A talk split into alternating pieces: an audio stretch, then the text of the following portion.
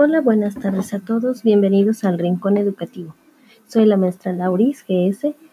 Iniciamos con nuestro primer podcast titulado La importancia de las leyendas, donde nuestra intención didáctica es reconocer la importancia de las leyendas como parte de la cultura de los pueblos.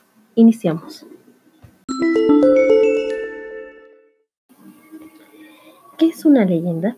Las leyendas son relatos que cuentan hechos humanos y sobrenaturales por igual transmitidos a través de generaciones. Esa transmisión se ha dado de manera oral y escrita dentro de un pueblo o la comunidad. Las leyendas, a pesar de contener hechos sobrenaturales, milagrosos y criaturas ficticias, son consideradas por algunas personas como creíbles. Esta credibilidad intenta conseguir dándole a la leyenda un lugar conocido por la población y una posición remota en el tiempo. Las leyendas relatan hechos sucedidos en un tiempo y un lugar preciso, donde las acciones tienen un carácter tradicional y se mezclan con sus hechos relacionados con la patria, los héroes populares, criaturas imaginarias y ánimas. En esta variada temática no es extraño que los relatos hayan mutado a medida que se transmitían de forma oral.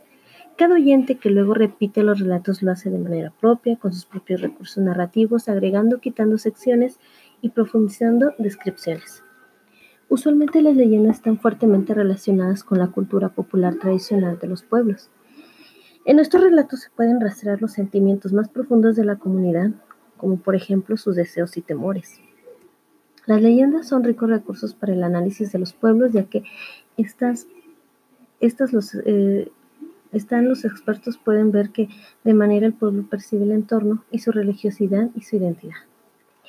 Algunas de las características es que las leyendas tienen un tiempo y un lugar, que puede ser por mucho más preciso que un cuento, ya que ocurre en un momento específico, aunque pasado y suele estar ligado con la religión determinada. Ficción tiene o presenta seres fantásticos como hadas, ángeles, bestias, etc. Un objetivo, su principalmente es darle sentido a la sociedad o cultura detallando sus orígenes. Clasificación de las leyendas. Las leyendas suelen ser de manera religiosa, escatológicas y etológicas. Las religiosas relatan la vida de santos, de grandes personajes justicieros, etc. Las leyendas escatológicas son historias que hacen referencia a la vida después de la muerte. Las leyendas etológicas eh, explican cómo fueron creados los distintos elementos que componen la naturaleza.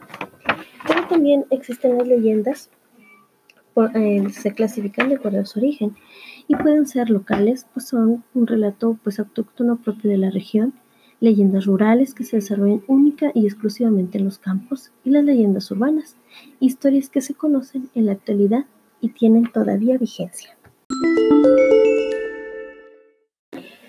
Se llegó la hora del cierre. Esperamos que la información sea de gran utilidad para trabajar el tema sobre las leyendas. Yo soy la maestra Lauris GS y los invitamos a seguir escuchando El Rincón Educativo. Bye.